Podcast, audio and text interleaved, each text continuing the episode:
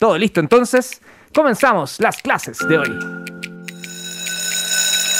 A continuación vamos a comenzar a vivir la primera clase del curso Mentes Poderosas y para eso, con la mente, el poder de la mente viajamos a la quinta región. Saludos a la 91.7 allá en la región de Valparaíso para conectar con el profesor Jorge Lobos, quien lidera este mm, curso llamado Mentes Poderosas. Hola, profe, ¿cómo estás? Gusto saludarte. Hola Leo, ¿cómo estáis? Mucho gusto saludarte. Acá estoy en la quinta región, en una noche muy linda acá en la quinta región. Mucho gusto, muchas gracias por la invitación. Bienvenido, pues como todo inicio eh, le contamos a los alumnos que tú eres mentor de pymes, has sido emprendedor, fundaste Yami, ahí el, sitio web es Y-A-M-M y latina, Yami. Eh, ya te voy a preguntar de qué se trata y qué es. Eres. Eh, la música te encanta. Espero que esta, música de fondo que te acompaña el Get Back de The Beatles te, sea algo cercano. Buenísima.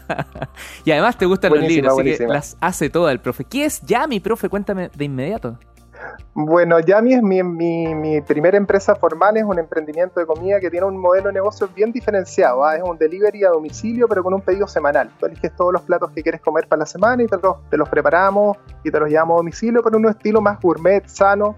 En fin, es una empresa que en este momento está stand-by, pero operó dos años durante continuamente la quinta región. ¿ah? gran, gran, una gran, gran empresa, la verdad. Tremendo, ya, ya va a tener su, su reload, su segunda parte, ¿cierto? Así es, así es, eso esperamos, eso esperamos. Profe, te presento a, otro colega suyo, un docente aquí que ya va en su segunda temporada, a ver si te entrega algunos consejos. Estoy aquí en, el estudio con Gustavo Dávila. Hola Jorge, ¿cómo estás? Bienvenido aquí al mundo de profesores de Academia de Emprendedores. Muy bien, Gustavo, mucho, mucho gusto, mucho, mucho gusto conocerte. Escuché tu clase, estuvo muy entretenida ahí de, la, de los estudios de mercado. Muy buena. Qué bueno que te haya gustado. Bueno, Power completamente relajado, así que dale nomás. Aquí el alumno a veces se porta un poco mal, es un poco travieso, pero eh, a veces saca su, facha de, estudioso. Así que eh, atríncalo nomás y dale con todo. Suerte. Buenísimo, buenísimo. Nos lanzamos entonces. Te lo dice un, profe de Quilpue, ¿ah? Ojo con Sí, ¿ah? oye, eh, allá en la quinta región, 94.1, por si acaso. Ojo que mi esposa trabaja en Quilpue, ¿ah? ojo. Ah, muy bien. Ya, profesor Jorge Lobos, cuéntenos, ¿de qué se va a tratar este curso o quieres entrar directamente a la clase de hoy? No quiero contar un poquito de qué se va a tratar el curso, Leo. Mira, el curso ya sabes, el título es Mentes Poderosas, ¿no es cierto? Básicamente vamos a investigar en atributos, herramientas, habilidades que debiéramos desarrollar, que debiéramos potenciar como emprendedores para en el fondo tener más chances de tener éxito en nuestros negocios. Habilidades mentales.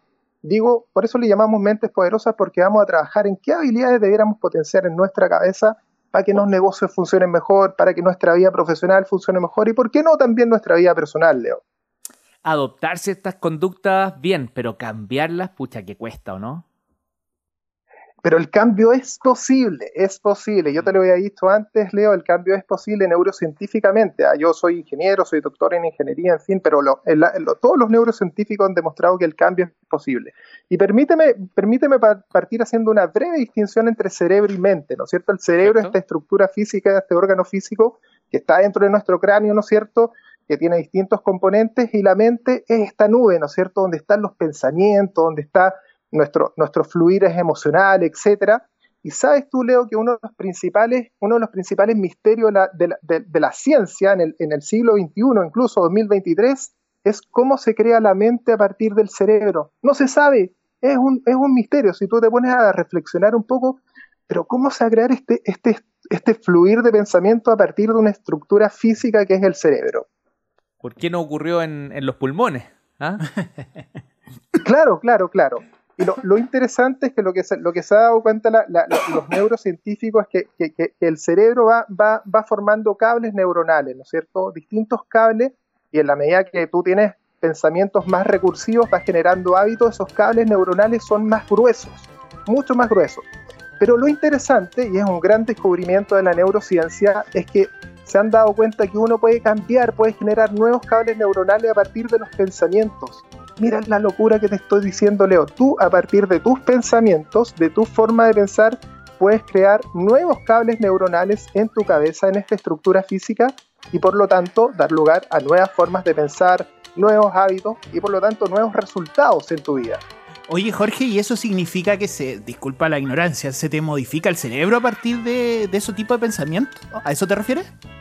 Efectivamente, mira, la, neurociencia ha hecho dos grandes descubrimientos en los últimos 15 años, el que les acabo de mencionar, y lo segundo, que el, cerebro es neuroplástico, es la plasticidad.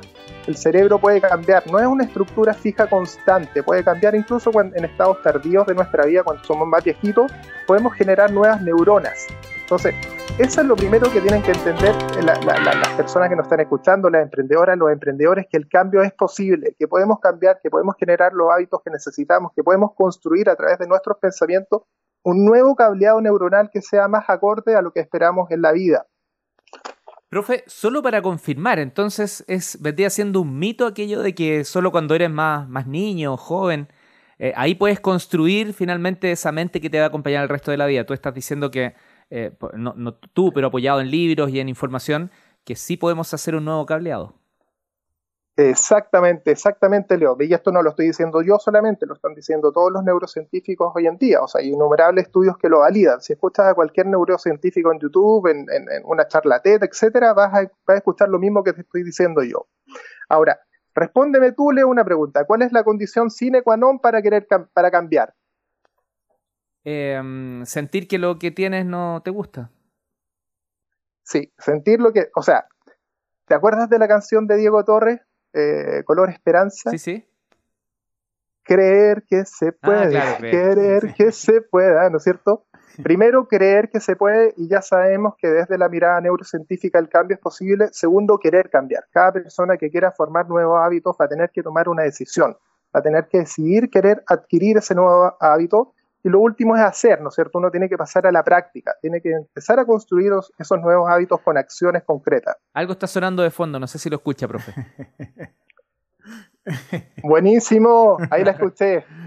Ahí la escuché, que tuve un problema de audio, así que estoy hablando directamente con el teléfono, pero espero que ustedes me estén escuchando bien. Sí, perfecto, súper claro, por algo pusimos esa música. Ok, entonces lo primero es creer profundamente que sí se puede creer que se puede, después querer cambiar, tienes que tomar la decisión, una persona que quiera cambiar no saca nada, no saca una persona, uno tiene que decidirlo, ¿no es cierto? Y después pasar a la acción, empezar a construir esos nuevos hábitos que sabemos que van a poder generar un nuevo cableado neuronal en nuestra cabeza y que eso va, no, ojalá nos lleve a mejores resultados, ¿no es cierto? A mejores resultados en nuestra vida, en nuestra en nuestra vida profesional, etcétera. Yo diría que ahí está la dificultad, sí, profe, ¿ah? porque a veces podemos creerlo, quererlo, pero ¿cómo parto? ¿Qué hago? Hay veces que el camino se ve como medio difícil. Sí, yo diría, yo diría que la clave ahí es no ponerse metas tan altas, eh, Leo. O sea, por ejemplo, si tú piensas en la meditación, ya sabemos, infinitos estudios han demostrado que la meditación es súper útil, que te ayuda a focalizarte, a trabajar más concentrado, a, tener un muy, un, muy un mejor día en tu vida, pero no te puedes poner poner como meta meditar una hora todos los días. Ponte como meta meditar cinco minutos una mañana, a la mañana siguiente meditas seis minutos, al día siguiente siete minutos y vas paulatinamente, generando el hábito de meditar porque sabes que va a conducir a nuevos resultados en tu vida, ¿me entiendes? Entiendo perfecto, profe. De, hecho, te quiero llevar hacia allá antes que se nos pase la clase y tiene que ver con, con ciertos atributos probablemente que una mentalidad emprendedora sí o sí debe tener. Exactamente, y aquí vamos a seguir dando la mirada científica, porque, mira, la Universidad de Berkeley en Estados Unidos desarrolló un indicador que se llama Índice de Innovación de la Universidad de Berkeley, que básicamente mide el nivel de mentalidad emprendedora o innovadora que tiene una persona. Es un indicador que está disponible online, ¿ah? puede acceder a él cualquier persona. Y este, este indicador reconoce ocho atributos como los más importantes para una mentalidad emprendedora. ¿Cuáles son? Te voy a nombrar algunos de ellos, ¿te parece? Dale confianza, resiliencia, diversidad, capacidad de escuchar perspectivas distintas a las que uno tiene, creencia, creer en uno mismo, perfección, colaboración, capacidad de colaborar con otros en equipo, zona de confort, salir de la zona de confort, zona de innovación. Esos ocho atributos se miden en, este indicador y te entrega un resultado, el, test que te permite saber en qué nivel de mentalidad emprendedora estás en este momento. Ahora, a partir de lo que yo les he dicho, ya saben que pueden mejorarla no hay problema si en este momento no están en un nivel tan bueno porque lo van a poder mejorar en el tiempo. ¿Hay link para acceder a...? Sí, les puedo pasar el link, o lo podemos poner en el podcast después o lo puedo publicar yo en, en Instagram, qué sé yo. ¿Te parece? Perfecto. Oye, Jorge, eh, por mucho tiempo nosotros hemos conocido este test que mide las capacidades emprendedoras. ¿Tiene algo que ver este tema de capacidades emprendedoras versus mentalidad emprendedora? Porque miden cosas distintas. Por supuesto. No sé si me estaba hablando del mismo test de, la Universidad de Berkeley. No, no, no. Uno donde también se miden capacidades emprendedoras, donde también está la persistencia, ¿cierto? La búsqueda de oportunidades de innovación. Y son como 10 eh, ah, elementos. ¿Mm? Son distintos. Acá son 8 atributos que están más, más relacionados con, con, con, fortalezas mentales, con fortalezas mentales que tú debieras desarrollar para tener más chances de éxito en el fondo. Por ejemplo, a mí el que más me llama la atención es la resiliencia que tiene que ver con esta capacidad de salir rápidamente de un fracaso, ¿no es cierto? Rápidamente, salir rápidamente y además darle, una, una, darle cierto aprendizaje al fracaso que uno tuvo, ¿no es cierto? Que, es una, algo, una capacidad que hay que desarrollar como emprendedor porque sabemos que mm, vamos a tener más, más, más fracasos que éxitos normalmente, ¿no es cierto? El éxito no, no es tan no es tan, tan, tan seguro.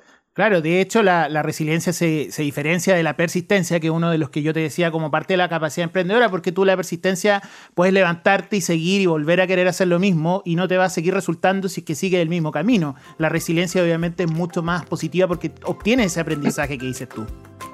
Exactamente, exactamente. La resiliencia eh, es un tremendo atributo. Yo creo que todos nos acordamos de una persona resiliente en nuestra familia. Yo me acuerdo de mi tía Pilar, pero una, es una persona que es capaz de darle una interpretación distinta a los fracasos, que saca algunos aprendizajes y que la próxima vez lo hace mejor. Y dado el, el contexto de todo lo que hemos hablado, sabemos que lo podemos hacer mejor.